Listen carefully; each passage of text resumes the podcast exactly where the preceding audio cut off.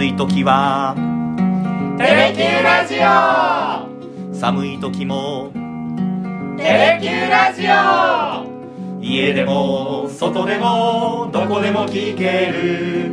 ちょうどいいぬくもり。テレキューラジオ。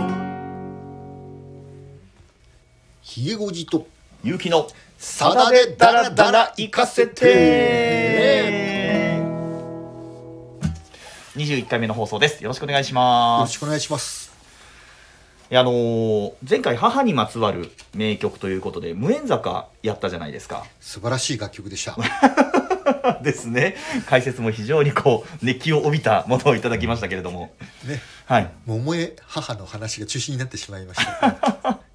あのだからっていうわけじゃないんですけどあのー昨日一昨日とですね私大阪の実家に帰ってまいりました。おこの親不孝息子が久しぶりに帰ってた そうですそうです。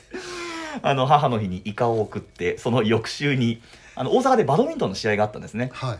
で弟がいてですね、うん。岡山から弟が大阪でそのふるさとの試合に出るというから、よしじゃあ兄ちゃんも出るっていうことで私も一緒に。えみんなバドミントンやってんの？そうですね。まあえーバドミントン兄弟。そうですね。兄貴だけはやってないんですけどおー。5人いて4人やってるっていうところで。いやーでもすごいね兄弟で社会人になってもね。いやそうなんですよ。はい。続けてるっていうのはね、で決勝戦で弟とこう戦うっていうのを目標に言ったんですけど私のチームがこけまして。弟くんはちゃんと決勝に行ったんですけど私は決勝に行けず。兄弟対決実現せず、はい。あの親もちょっと残念がっておりましたけれども。い、やいやそれはでもねそこまで行くだけでもすごいですよ。いやいやいや。うん。いやそれでですねあの実家に帰った時にいろいろおふくろと話するじゃないですか。はい「さだだら聞いてる」って。だってお母さんってはい。さださんの大ファンだって言ってたよね。そうそう。カセットで確かにね何曲かあって。いやそういえばこういうの始めるよっていうのを年末か何か電話かなんかで話したっけなと思ったり。うだね。普ー聞いてるか。通のねラジオと違ってね、はい世界どこででも聞けますからですね このラジオっていうのは。そうですね。周波数がどうこうとか電波のね、はい。届く範囲がどうこうって関係ないですからうね、ん。そうなんですいい時代ですね。そうですね。いやねはいあのぜひはい。大阪だけではなくてね世界各地で聞いていただきたいですけど。夢が壮大だわ。それでですねあの大会のためにこう車で家から体育館までビュッて行くじゃないですか。はいで行く途中に私の通った中学校なんてところを横通り過ぎたりもしたんですけれども、えー、懐かしの校舎がはい。見えましたか、懐かしいなぁと思いながら通り過ぎたというのを今回の伏線にさせていただいて。うーん ですね、はい前回ねお約束したように今日はさださんのね、はい。あの4枚目のオリジナルアルバム「うん。夢くよ」からね、はい。えーぜひ1曲。まあうん。1曲っていうかね、まあはい。先日ね「うん。あのー夢くよ」の中からね、うんあのーあれ何でしたっけ？なんだっけ？無縁坂の前にやった楽曲は。えー、っとサンデーパーク。違う。違う。違うじゃん。あれだよ。パンプキンファイトあ お互いダメね。ダメだ。おあパンプキンパイですよ2週間前のことを忘れてるってね、はい。はい。えーであれに続くね「ええ。ー夢くよ」から2曲目の曲を、はい。今日ぜひお願いしたいということで、うん。選曲はねゆうきくん君に任せるとはい。いうことではい選んだ曲がその古い校舎ですか。古い腰 もうここまで言えばみんなお分かりかもしれませんけど、ね。はい。これを聞いてらっしゃる方はね、うん。もう間違いなく気づいてらっしゃるでしょうけど。も、さださんのね楽曲の中でも、うん。最もセリフが長い歌、いやーこれね大変ですよこれ。ね。はい。歌よりセリフの方が長いかもしれないね。はい。文字数にすると、えええ ね、初めてゆうきくんがはい。メロディーに乗せてセリフを語るというう、ねん楽しみです今日は。難しいんだよな。先生俺たちの木造校舎すっかりなくなっちまったんですね。それにあの暑い夏に重いローラー転がして鳴らしたテニスコートの上にプールなんかできちまって。先生時の流れってそんなもんすかね。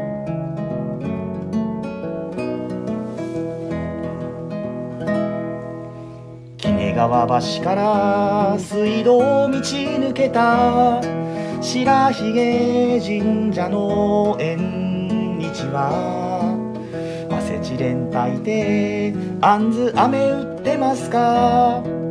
愛も変わらずにやかなんでしょうね。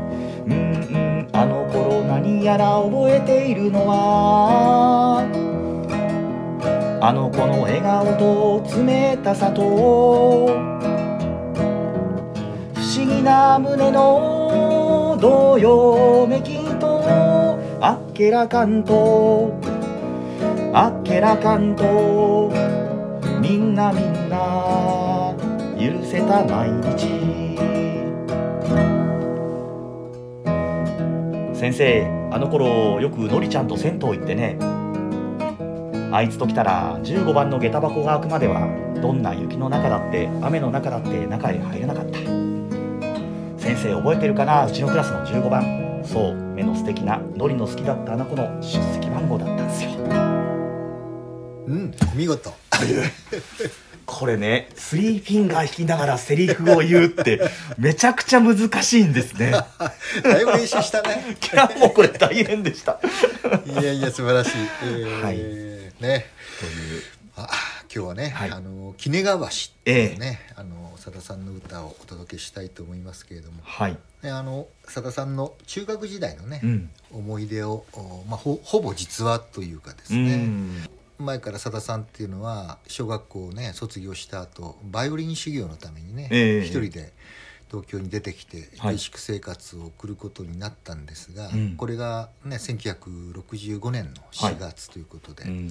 13歳になった直後なんですけれども。で引っ越し先っていうのがねあの葛飾区の東四つ木ってところで入学した中学が葛飾区立中川中学校とはいいうところなんですけど、うん。でまあこの歌っていうのはその、まあ、中川中学校を卒業した後にね、うん。まあ、クラス会っていうかね、はい。あの大人になってから、うん。まあ、同窓会みたいなことが開かれてそれで舞台に、まあ、した歌っていうことでねうん。さださんが作られたわけですけどね。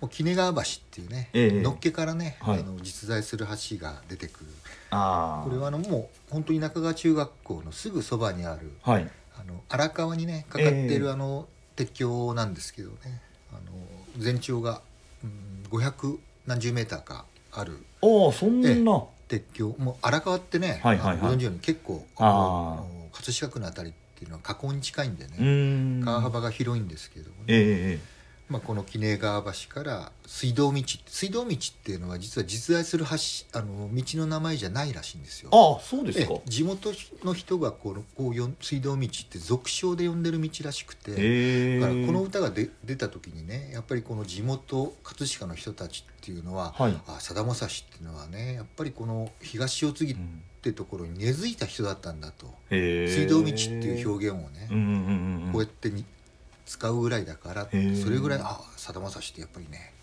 どっぷり中学のこの地域にはまってたんだなっていうね、うん。おっしゃった方もいらっしゃるらしいですけど、へえひげおじさんはやっぱりここは行ったことは？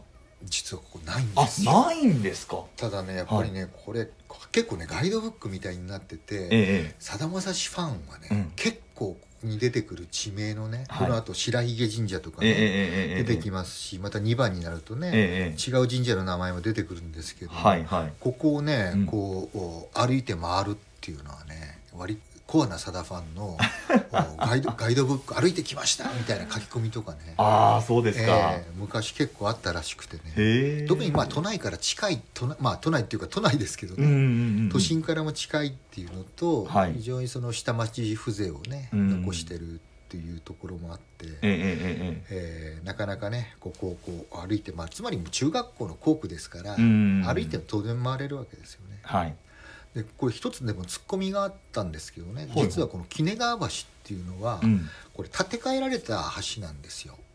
でこれがね実はその横にはい。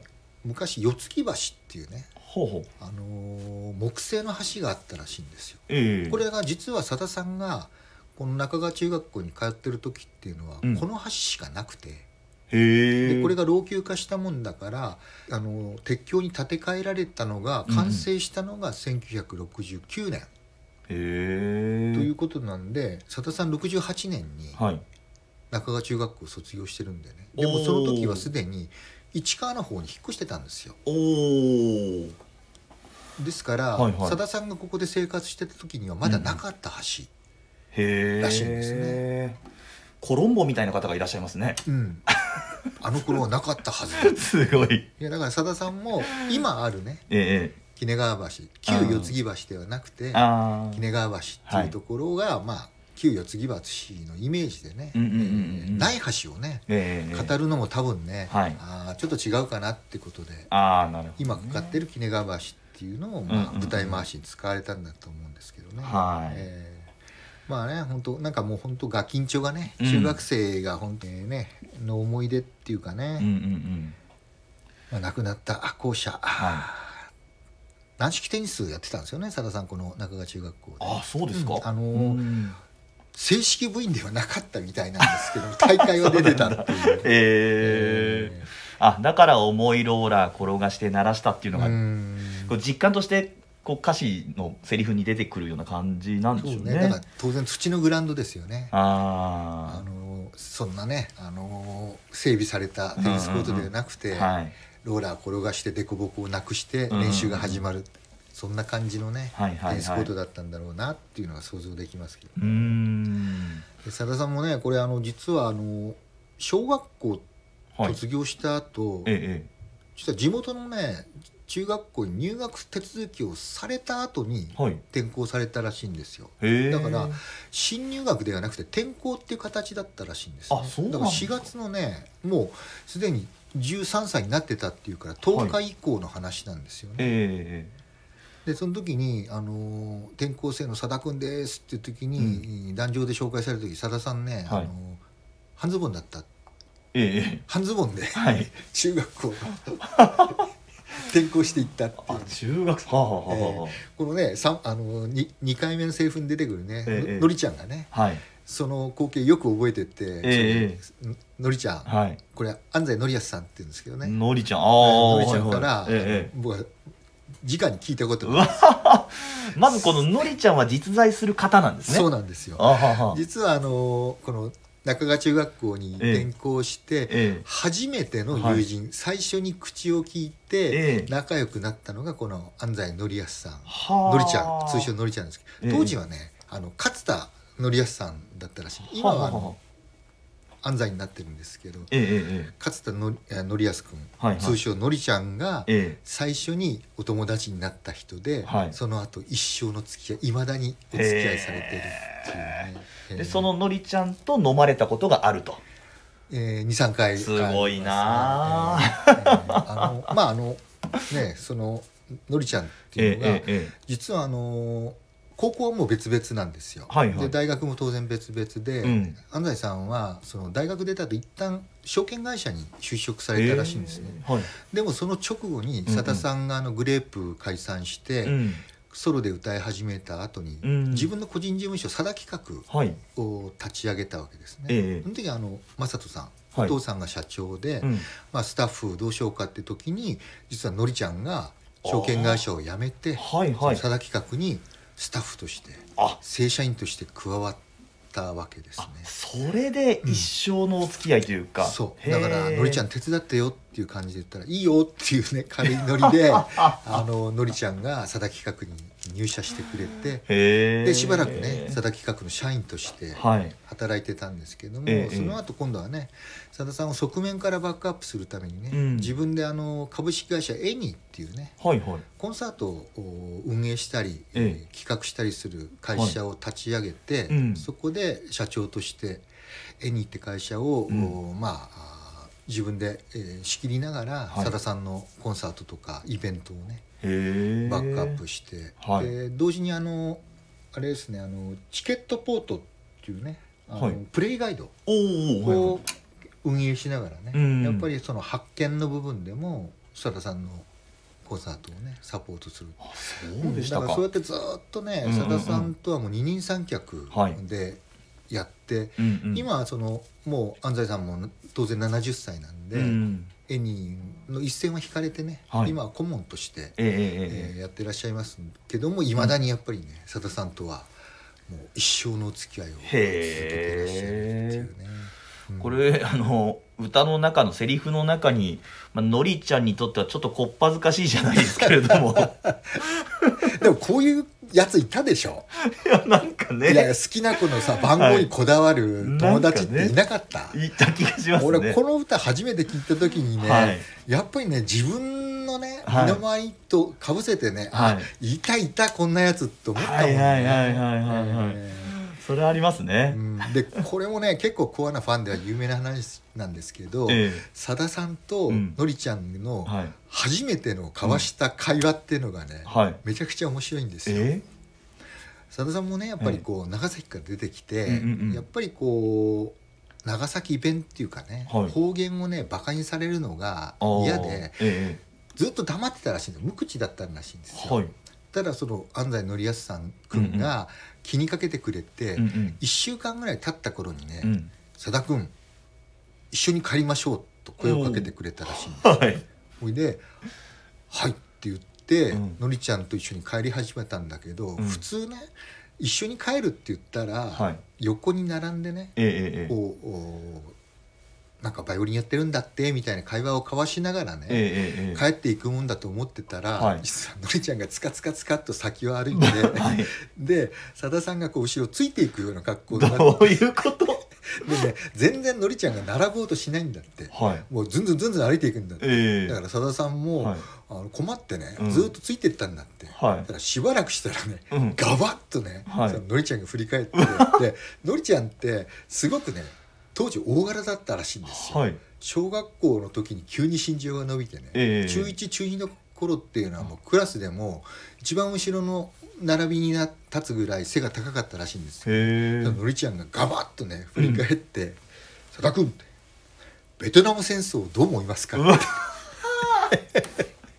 いきなり聞いたんだハードな。いきなり聞いたんだそれが最初の交わした言葉 それどういうことですあの話題に困ってたんですかね？こうなんか、うんまああのうん。ただね、この65年の春っていうのはうんちょうどね、あのいわゆるベトナアアメリカが参戦したねベトナム戦争っていうのが泥沼化していく時でちょうどねアメリカ軍が北爆をね開始してうんうん非常にニュースがね、あー。のまあほあのベトナムのニュースっていうのが連日こう伝えられてた時期なんあで非常にその中学1年生でもやっぱりベトナム戦争に関心を持つうん。状況ではあったらしいんですが、あいきなりのセリフがね「ベトナム戦争どう思いますか?」って。佐田さんめちゃくちゃ面食らったらしいんですよ。ー急にね一番仲良くなる前の取っかかりのところでね。そう。そしたらね、うん。佐田さんなんて答えたかって言ったらはい「戦争はいけないと思います」先生と生徒じゃないですかもう。でそれでね会話を交わして、うん。でどんどんどんどん仲良くなってって、はい。最初にできた友達がうん。いまだに付き合ってる生涯の友になってるへね。えあでも素敵な話ですね、うん。でうん。のりちゃんの家っていうのがね、おはい母さんと二人暮らしで、ん。なんかあの美容室をやってらっしゃったらしいんですよ。だからもうそこに結構入り浸るようになってね、はいお母さんもさださんのことを気に入ってねもうしょっちゅうご飯ご馳走してくれたりとか、へー。気にかけてくれたらしいんですよ。うんでそういうこともあって、はい。のりちゃんとささださんっていうのはねどんどんどんどんこう仲良くなっていったらしいんですけど、ね、へだからもうののりちゃんとのりちゃんのお母さんにはね、はいその中学1年2年の頃のさださんって頭が上がらなかったわけですよ。それはもう一ね一宿一般のって言いますけど。そうですね。うん。ほんとまだ食べ盛りのね、うんうんうんうん。下宿少年のさださんがね、ーはい。にしょっちゅうね手作りのご飯食べさせてくれるわけですから。後々ね、うんうん。あののりちゃんとお母さんがうん。長崎の家まで遊びに来たこともあるらしいんですよ。あそうですか、うん。えー、じゃあもう家族ぐるみじゃないですけどもねなんですよ、だからお母さんさださんのお母さんもね清子さんも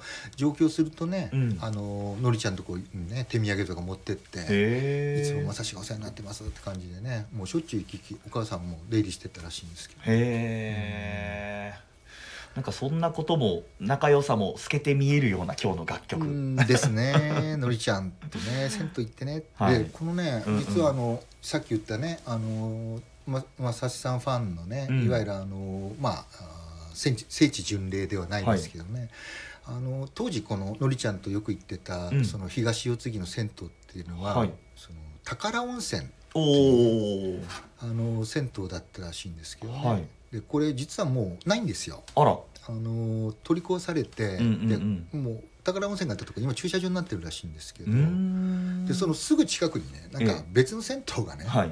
できてるらしいんですけど、ええええどうもあのそこをこれがのりちゃんとさださんが言ってた銭湯だって勘違いして、はい。えー帰る方もいらっしゃるみたいですけど、え じゃあこの番組を通して違いますよということはお伝えしておきたいと思いますけれども、えあれ 去年あれ、はい。ゆっくん見たかなあのさださんがあの NHK のええ。サンドウィッチマンがあの MC やってたのーはいはいはい。3度のお風呂いただきます。ああはいはいはいはいはいは5月の連休挟んでね、いうんうん。前編後編ってやって前編がね、はい。この東四つ木編だったんですよ。へえであれ当然ねお風呂に入る番組ですから、このあの新しくできてるはい。宝温泉ではない銭湯にん行ってはい。であの相方の富澤さん、ええ富澤君が銭お風呂に入ったっていうのがね、はいはいはい。えー去年のうんうんうんうん。東四つ木編でしたね。え うん。ーだからその頃ね、うんはい。さださんもだって下宿少年だから、うん。しょっちゅうね、はい。あの銭湯に行ってまあそれに多分のりちゃんがね、付き合ってたっていうはい。でね15番のね下駄箱が開くまではね雨の中も雪の中になっても入らない。まあ迷惑な友達だよねだかなんか聞いてるとちょっとくすぐったくなりますねなんかね。長いの人が入ってたらどうすんだって1時間ぐらい平気で待ってたのかもしれないですね。雪の中でも。雨の中でも。じゃあ続きをいきましょう僕らはこっそりノートの片隅にあの子の名前に自分の名字を。かぶせて書いては慌てて塗りつぶし辺りを見回し赤くなったもんです。うんうん使いの帰りは回り道をして。あの子の家の前を通ったものそのくせ会えばそっぽを向いた。なんともはや素敵だった仲間たちに乾杯。次も来ますか？行きましょう。鬼怒川薬師の植木市の日には今でも必ず雨が降りますか？もんじゃ焼きのコツ忘れちゃいませんよ。軽め焼き冷やすより優しかったものを。うんうんあの頃チャリンコ転がしていった。引き船押し上げ浅草のな胸の高鳴との荒川土手の忘れちゃいけない。毎度毎度の草野球。先生みんな変わっちまいましたね。先生先生なんだ寝ちまったんですか？入ってくると思いました、だよね。あうんでちょっと待ってました。ここは入らなきゃなって思ってたんで。ありがとうございました。でここでねもう一人ね、あの寝ちまう先生が出てくるんですけどね、はい。これもあのやっぱり実在する先生でね。ああやっぱりそうですか。中川中学校の時のええ2年と3年の時のね、はい。担任の先生でええうん。村山修一先生っていう方なんですけどこれあの通称ロボって言われてたロボ。あの動きがこうギクシャクしてる。もう佐田さんが中川中学に入った時には、ええ。ロボって言われてたらしいんうですよわー。大体なんか想像つくような。でこの先生っていうのが実際ね、ええ。よく寝てたらしいんですよ。あの例えばあの試験の監督官なんかで、うんうん。あのと試験あの回答用紙配って「始め」って言った後、うん。その前でねずっと寝てたらしいんですよ。だからみんなね結構カンニングしてたりして。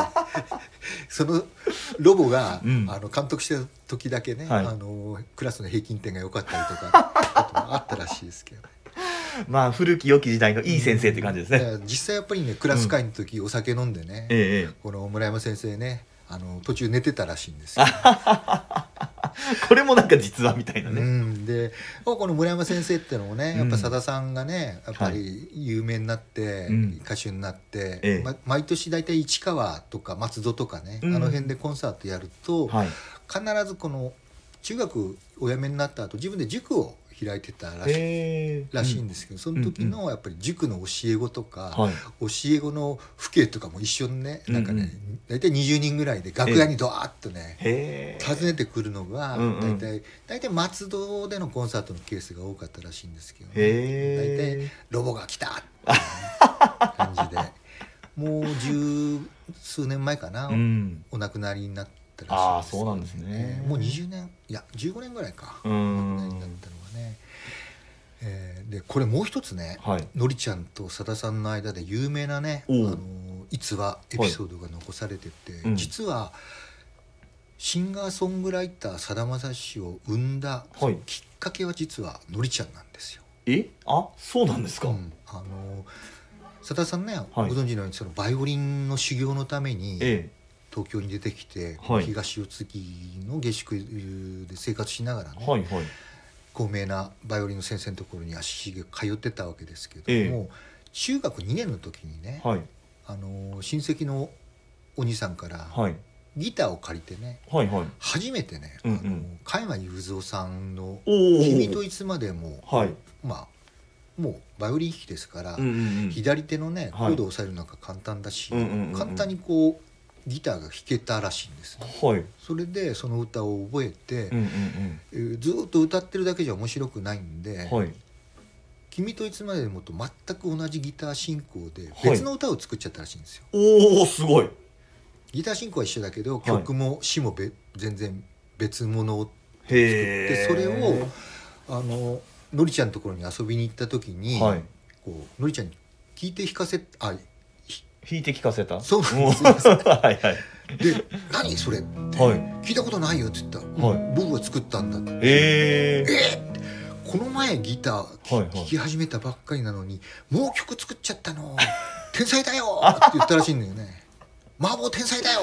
ええでむちゃくちゃさださん嬉しくてさ、はいバイオリンってさ、うんうんうん。すごくこう上手いのか下手なのかちょっと素人じゃわからないところってまあまあ確かにない確かに。はい。だけどやっぱりねうんうん。身近、自分もこうポロロンと多分やってたんでしょうけどそれをね、うんうんうん。こう見事なまでに弾くだけじゃなくってはい。作作詞作曲までしてしまうっていう,、うんうんうんうんでもうのりちゃん感動してね。へえ「あもう天才だよ! うわでさださんその気になって次の日また同じギターしあのコード進行ではい。全く別の歌を作ってったらしいんですよ、ええそしたらねまたね「また作ったの！天才だよ!」って言われそのくだり？て、うん、つまりその作詞作曲して歌うということはい。の快感をうん最初に覚えたのがこの「君といつまでも」の替ええ歌。そうなんだ。そこにその才能に見抜いて「天才だよ!」って言ったのがのりちゃんだったすごい。そう。だからそのね最初にさだまさしのポピュラーシンガーとしての才能に気づかせたのはのりちゃん。うおーすごい人だ。まあ偶然かもしれないですけどね。でもそれがねやっぱりあのさださんが初めてやっぱりね、うん。バイオリンとは違う楽器ギターによって人を喜ばせられるっていう、まあ、はい。醍醐味を知ったっていうか、ね。あそこが70になっても歌い続けるさだまさしのまさに原点だった。わそういうーすごい話。この歌ののりちゃんにはそれだけ深い意味が込められてる、へえすごい。えちなみにですけどもその時に作った曲とかはもうないですよね？さすがに残ってたりしないんですか？いや聞いたことないから多分残ってないでしょうね。あ多分ねあうんうん。のさださん言ってたですけども詩はめちゃくちゃで、はい。もうなんたらかんたら適当に言っあうんうんうん。かね載せてただけなんであそんな感多じですか？分ねとても聞かれるような歌詞じゃないだろうって 言ってましたけどね。へまあねそんな全部が全部じゃないですけどねのりちゃんとねさださんも一緒ですけど、まあ、お酒飲んだ時にね、うん。そんな話をちらちらっとね聞かせていただいて。うわーいいなね非常にね至福の時でしたけどね。ー、そうですか。うんこれ私もね高校がもともと木造校舎だったんですけど、はい。卒業してその校舎が取り壊されてなくなっちゃってっていうところで、ああなんかこうさださんと世代は違いますけど、うん。ああなんか懐かしいなっていう気持ちをやっぱり全編通してこう感じる歌詞だなって、ここにさ出てくるさノートの片隅にね、はい。自分の好きな子の名前をさ、はい。自分の名字にかぶせて書いてさ、うわーもうね。ねえーあ名俺のおお嫁さんになったらこの子はこういう名前になるんだみたいなことをさ想像してさはいはいはい。周りを見渡してね誰があうんうん。うんーっとねああもうね。赤くなるっていう体験あるじゃない、なんかもうねくすぐったいしねはいはいはい。そういうところがやっぱりね、うん。これもそうですけど、はい。あの無縁坂もそうでしたけれども、うん。自分のねなんか原体験幼い頃の体験とはい。重ね合わせて聞くと、うん。やっぱそうだよなってこんな思い出ってみんなあるよねっていうのはね、本当になんかこうほのぼのとしたね、はい。えー下町の、うん。お中学生の体験をもとにしたね、うんうんうん。えーまあ名曲はい「キネガバシ」ついにこれも足を踏み入れてしまいました。ほらもう30分超えてますよ。本当ですね。長いね。喋りすぎですねやっぱり、いやいやいやえーちょっと喋りすぎです。いや今日は長くなりそうだなって気はしてましたけれども。あそうですか。はい。うんいや今日は20分ぐらいかなと思ってあた。んですけ本当ですか？まあまああの無事に夢供養のあのパンプキンパイやりましてちょっと空いてどうん。で今回のねキネガなんかワシやりどっちかましたけども。っていうとね、うんうん。2曲続けてね、はいあのー星本流ではない歌をうんやりましたんでね、うん。次あたりはちょっとね、はい。えーマホールバの前にお前にね。星本流にちょっと行きますかね、星本流ほらもう目が物語ってる感じがしますけれども。ということで皆さん星本流の楽曲に参りますんで次回もどうぞお楽しみに。今日はこの辺りで失礼します。ありがとうございました。ありがとうございました